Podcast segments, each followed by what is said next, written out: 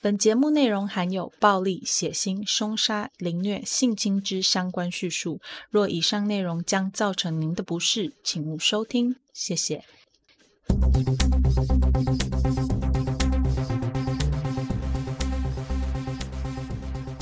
Hello，各位亲爱的听众，大家好，欢迎回到 Them 他们的故事。我是 Molly。在上一集里面，我们有提到说，黑色大丽花死者伊丽莎白一直到死亡之前的记录。我们也有提到说，警方他们在确认死者身份这件事情上做的其实是非常快速的。那到底为什么在那个指纹和 DNA 都非常不发达的年代里面，警方到底是怎样快速的确认死者就是伊丽莎白的呢？事情是这样子的：一九四三年九月二十三日的时候，伊丽莎白在加州当地一家酒吧因为未成年饮酒而被捕。她的指纹呢，就是在那个时候被收录的。这就是为什么警方他们可以迅速的确认伊丽莎白身份的真正原因。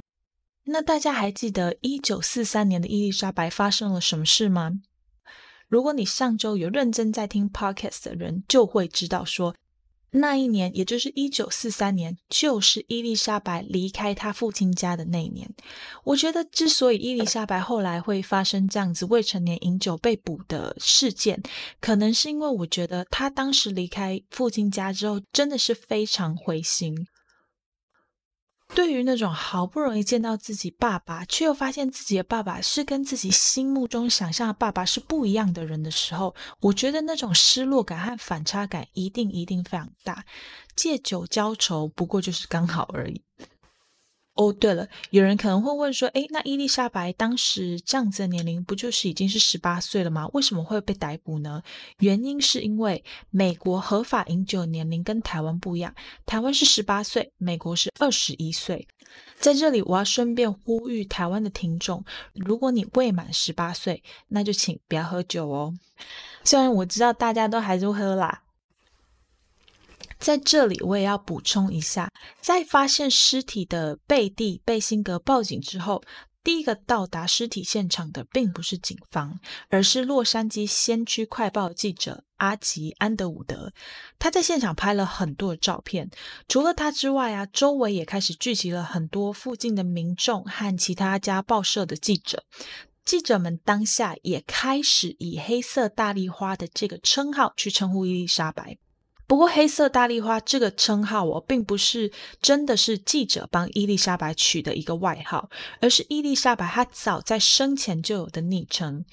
伊丽莎白之所以会被大家称呼为黑色大丽花的原因，就是因为伊丽莎白她本人呢，在生前的时候，她常穿着一身黑色的衣服，从头到脚，帽子、衣服、裙子、鞋子，全部都是黑色的。那也因为她的卷发的那个样式跟大丽花非常非常相像，因此就有人叫她黑色大丽花。这个外号是在尸体被确认之后。媒体就开始大量的使用，有些人会说那是媒体给伊丽莎白取的外号，其实不是。我查到更多资料是，伊丽莎白早在很久很久以前就有这样的称号了。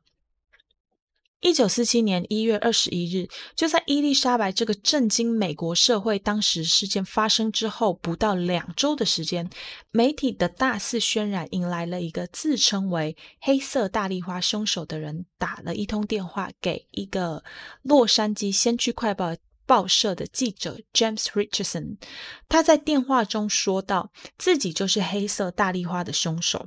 他最后将会自首，但是现在不允许警方追捕他。除此之外，他还告诉 Richardson 说，几天之后他将会寄一份伊丽莎白的纪念品给他。说完之后，电话就挂断了。三天之后，一九四七年一月二十四日，美国的邮政人员正在处理信件包裹时候，发现一个来自马尼拉的信封，收信人是洛杉矶媒体。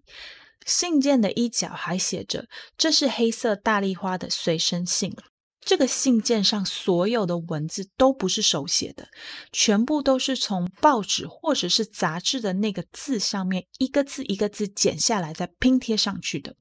信封里面的文件包含伊丽莎白的出生证明、她的名片、照片和一些记录名字、电话的碎纸条，还有一本写有马克·韩森 （Mark Hansen） 的电话簿。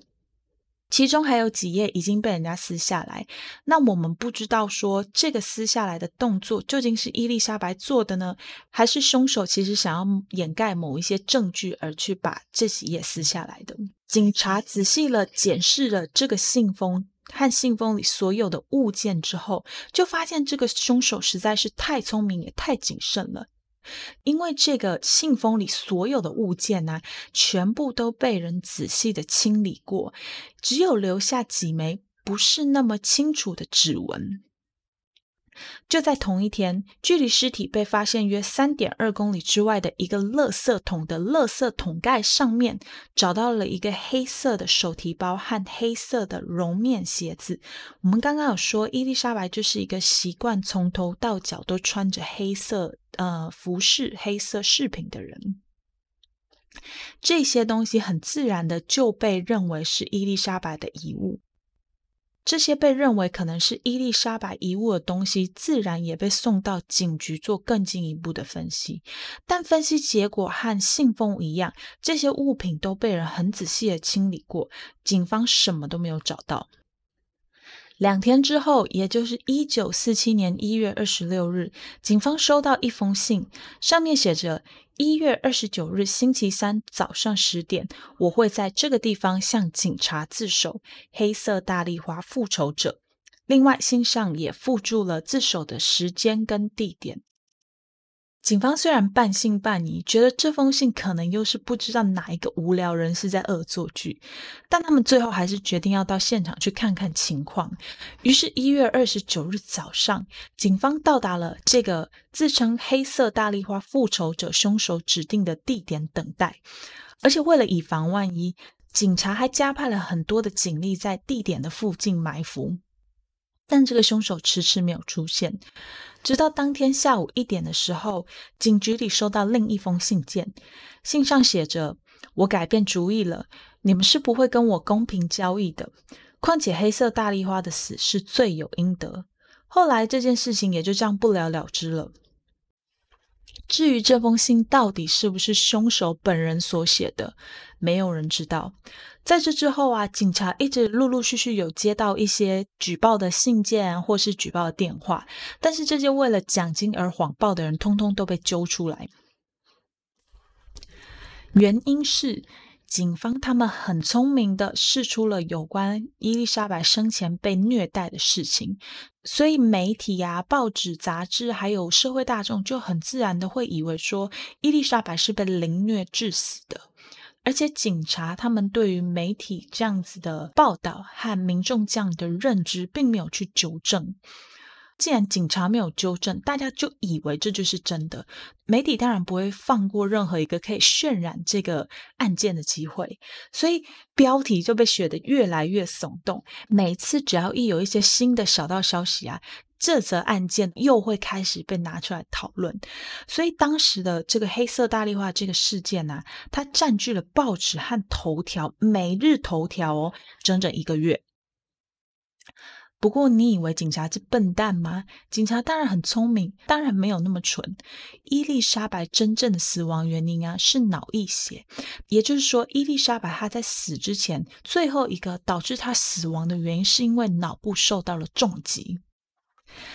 警察对这件事情是极度的保密到家，所以后来那些为了悬赏奖金而提供假消息的人呢，都被警方以类似妨碍公务的罪行逮捕。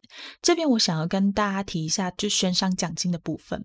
当时因为这个案件实在是太棘手了，警察他们手上掌握的资料太少，所以他们就想说：，诶，那如果我来计出高额奖金的话，也许有人会提供一些有价值的情报。所以当时的奖。金呢是美金一万元，美金一万元在现在的话，相当台币大概是三十万元左右。听起来好像蛮多的，但是似乎又没有多到可以让人冒着被逮捕的那种风险去谎报或者是提供什么假讯息。但大家不要忘记，那可是四零年代的美国哦。那如果是四零年代的美国，一万元的美金到底是怎样的概念？我上网帮大家查了一下资料。四零年代的美国啊，一块钱可以买到八十五公斤的米。我有 Google 一下，民国一百零七年时候呢，台湾平均每人每年的吃米量大概是在四十五公斤左右，所以八十五公斤的米几乎是快要两年的量诶一万元的话，大家就自己去换算一下喽。如果说这样的算法、这样的讲法、这样的概念对你来说还是太模糊的话，我们就用另外一个比较实际、我们可以体会的方法去看看好了。我们用黄金的价格来看。当年的黄金一盎司大概是三十五块美元，现在的黄金一盎司大概是两千零三十美元。所以，假设我们把我们手上有的一万元美金全部都拿去买当时的黄金的话，我们可以买到两百八十五点七盎司的黄金。把那两百八十五点七盎司的黄金继续放到现在，再转卖卖掉的话，我们可以回收。五十七万九千九百七十一块美金，这个金额是美金哦，换算成台币的话，都可以买房子了。这样的悬赏金额，如果是你，你不心动吗？你会不会想尽办法去找到一些相关线索，去提供给警方，试试看自己可不可以得到那一万元？悬赏奖金的部分我们就讲到这里。那既然这是一个案件，一定就会有作案人。在确认作案人，也就是凶手之前，一定就会有嫌疑人。这起案件嫌疑人高达上百位。那今天在 pocast 里面，我就帮大家整理五个是比较有可能会去作案的作案人，也是当时一直争议很大的几个人。第一个当然就是我们在上一集里面有提到的罗伯特·雷德曼利，毕竟他是当时最后一个被人看到和伊丽莎白在一起的人，警方理所当然就把他列为头号嫌疑犯。罗伯特这个人呢，他本身已经结婚了，他的工作是业务，跟我们这种一般人，或是跟当时的一般人比较起来，他的人际交往关系相对是比较复杂的。警方在侦讯他的过程当中啊，就问他说：“你是不是跟伊丽莎白有在交往？那是不是因为伊丽莎白她的交往关系太过复杂，你因为嫉妒的原因杀了她？”罗伯特当下当然是极力否认啊，他说两个人只是很普通的朋友关系，他们两个之间的交往也从来没有越矩过。对伊丽莎白的照顾只是他自己单方面喜欢伊丽莎白而已。最后，警方对罗伯特做了两次测谎，两次测谎，罗伯特也都顺利的通过，而且在案发的当时，他都有相当完整的不在场证明，所以警方觉得他这个人犯案的可能性不大，就把他释放了。第二个嫌疑人是亚瑟·雷克 （Arthur Rake）。在伊丽莎白的黑色大丽花事件之前，洛杉矶其实还有另外一个没有被破解的悬案，那就是在一九四四年十月十二日的时候，石油大王乔治·鲍尔多夫二十岁的女儿乔奇亚特被人发现沉尸在家中的浴室里。这个案件我会去查一些资料。如果说我觉得它值得讲的话，我以后就会把它再讲一次。那如果说嗯觉得还好的话，我可能就是放在一些补充资料里面，不管是用 Podcast 还是在呃 IG 上面，我就会把它列讲出来这样子。当时的这个亚瑟雷克，他是一个非常有名的男演员。当时这个亚瑟雷克，他其实是一个非常知名的女演员，她也曾经被列为乔奇亚特的重大嫌疑人之一。除了这个案件内容有非常多的雷同之处之外，更巧的是，伊丽莎白还刚好认识乔奇亚特和亚瑟。这件事情我觉得很巧合，但我没有很意外，因为伊丽莎白如果她是一个想要成为女演员的人的话，那会去认识一些政商名流啊，或者是名媛呐、艺人这些，我都不觉得太奇怪。那后来这个亚瑟雷克他被做无罪释放了，原因是因为亚瑟他认识的政商名流太多了，警察不敢得罪。简单说就是他后台很硬啊，所以在没有任何确切的证据可以证明说这个亚瑟雷克他是凶手的情况之下，警察就很无奈就把他给放走了。第三位嫌疑人是马克·韩森 （Mark Hansen）。我不知道大家对这个名字有没有印象？我前面有讲到，在伊丽莎白的尸体被发现之后的没几天，美国邮政人员有发现一个包裹，其中包裹内容就包含了一个上面写有 Mark Hansen 的一个小册子，还被撕掉几页的那个。那 Mark Hansen 呢？他当时在好莱坞是一个非常有势力的经营者，他的手上呢有很多的房产跟很多的戏院，他还是当地一家夜总会的老板。这个夜总会就是当时伊丽莎白的落脚处的那个夜总会，那个佛罗伦萨花园夜总会。我们要知道，不管是在过去或者在现在，可以拥有这么多资产的人，他很自然的，他就是非常有钱嘛。要么他就是富二代，要么他就是能力非常的好，所以他的社交手腕和社会地位一定有到达一定的高度。伊丽莎白会和这种人有关联，我不太意外，毕竟她的梦想是可以成为家喻户晓的女演员。女演员好难念哦，毕竟她的梦想是成为一个家喻户晓的女女演员，所以和这种人会搭上边一点都不怪。甚至我可以说，如果我是伊丽莎白的话，我还可能想尽办法要跟这种人有一点点关系。毕竟你只要认识他，你就可以给自己带来更多的机会。我反而会惊讶，伊丽莎白没有认识像这样的有钱或有权又有势的人。这样的话就真的太嫩了。伊丽莎白她曾经在 Mark 家住过，而 Mark 本人并没有否认这样的事实。但是在接受警方调查的时候，他只强调说，两人仅仅是房东和房客之间的关系，没有别的了。不过有趣的事情在这里，有些人猜测啊，Mark 之所以会杀掉伊丽莎白，就是因为觉得伊丽莎白同时和太多男性有不正当的来往，Mark 是因为嫉妒才杀了他。也就是说，Mark 其实喜欢伊丽莎白，嗯，或者说 Mark 跟伊丽莎白根本就有一腿。这个我不知道，我们没有办法去证实，因为马克本人不承认。关于这个说法，在看案件资料的时候，我觉得有他的可能性，但我不觉得伊丽莎白真的会跟马克有一腿。不过，因为 Mark 本人的社经地位太高了，所以他应该不会是动手的那个人。也因为如此，第四位嫌疑人出现了。第四位嫌疑人据说是伊丽莎白的前任男朋友 Dylan。Dylan 他是 Mark 的心腹，伊丽莎白是先认识 Mark，再从 Mark 那边认识 Dylan 的。警方认为，Mark 因为嫉妒想要杀掉伊丽莎白，却不方便自己动手，找自己的心腹手下下手也不是不可能的。除了这个原因之外，警方还怀疑 Dylan 可能因为在和伊丽莎白交往时有过一些不为人知的爱恨情仇。我们想想看，我们假设伊丽莎白真的像 Mark 说的那样，和很多异性都有来往，那 Mark 吃醋或者是 Dylan 吃醋，就是一件很有可能的事啊。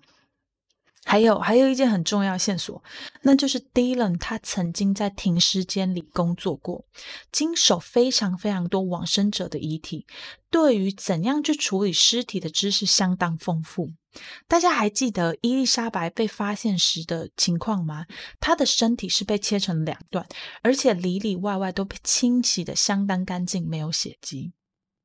再说了，伊丽莎白如果跟这两个人的关系那么密切，那伊丽莎白一定知道他们很多的秘密。我们想想看哦，像 Mark 这样在好莱坞有权有势又有钱的人，他身后的弊案啊，或者在他成功之前和成功之后做过的事情，一定很多。为了要掩盖这些无法摊在阳光下的事，花钱用任何方式打点政府官员或者是相关单位都是很基本的。台湾自古以来在政商之间就有很多这样的问题，没有道理美国没有。那这些贪污和贿赂的问题，会不会就是造成伊丽莎白被杀人灭口的原因呢？我们不得而知。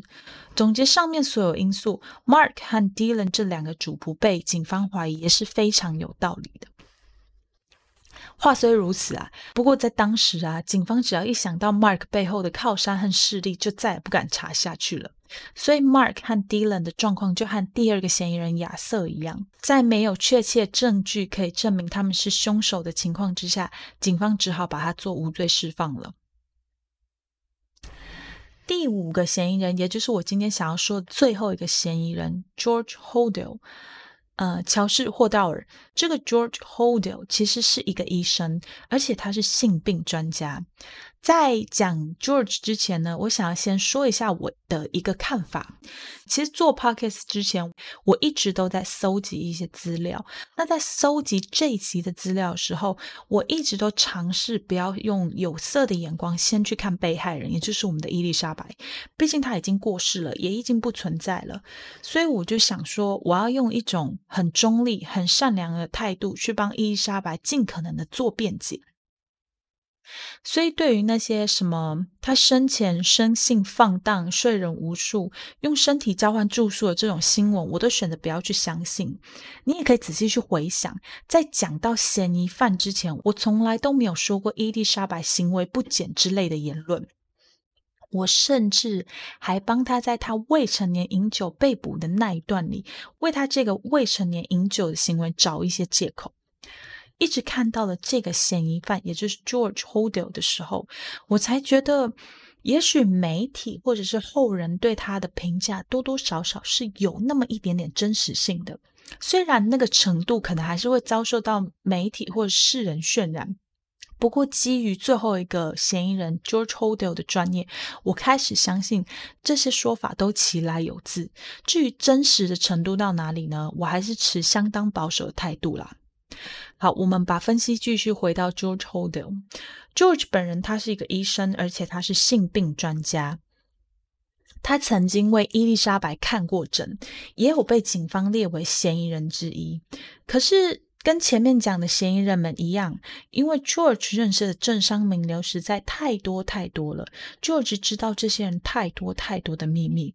你想想看，一个性病专家他能提供的医疗服务，如果被人家爆出来，不管是在过去那个比较保守的年代，或者是在现在这个比较开放的社会当中，一定都能造成轰动。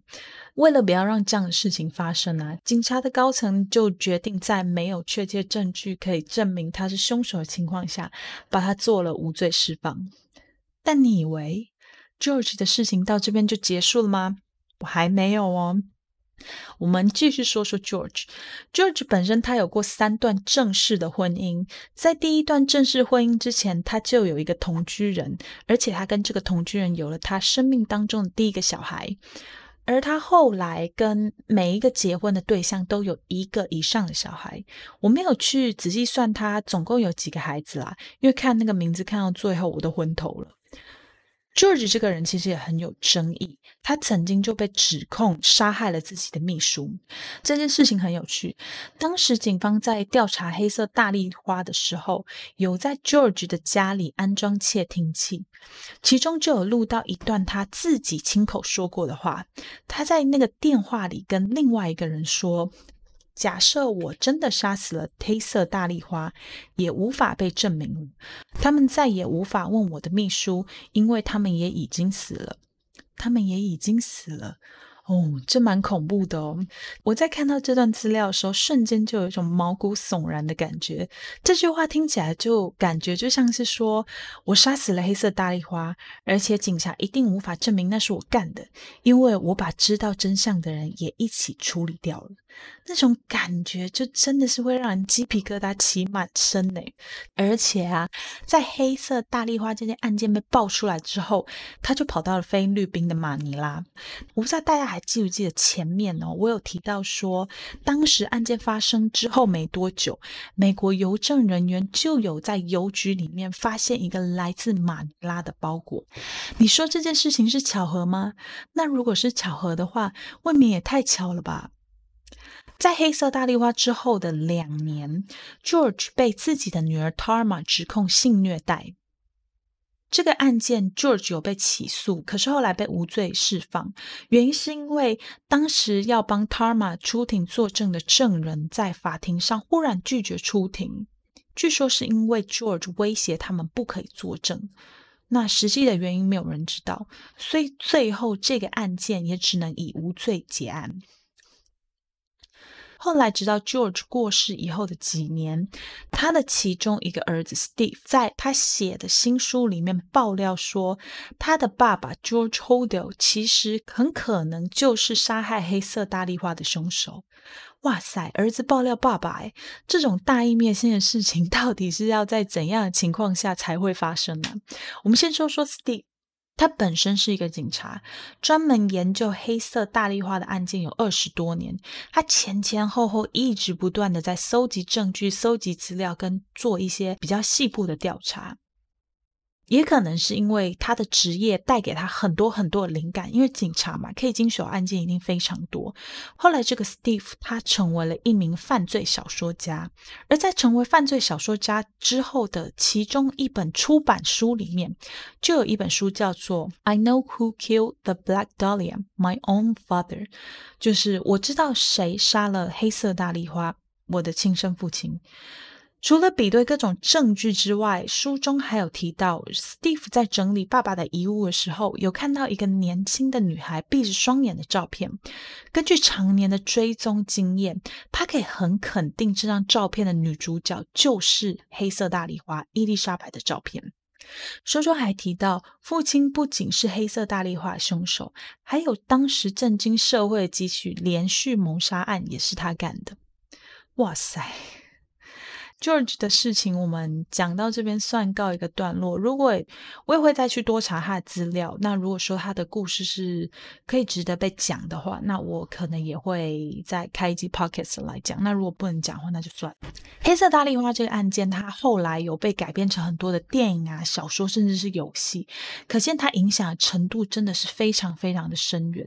这个感觉有点讽刺的，就是说伊丽莎白她在生前的时候，不断希望她自己。可以成为一个家喻户晓的女明星，没想到这个梦想在生前没有达成，死后却以这种社会案件的方式走红。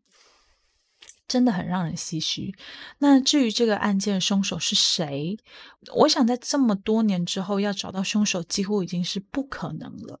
除非说将来科技更发达，或者是在世界上某个角落，警方那边还可以找到更多资讯，或者是有人证物证出现，不然我觉得要把这个案件的凶手揪出来已经不可能了。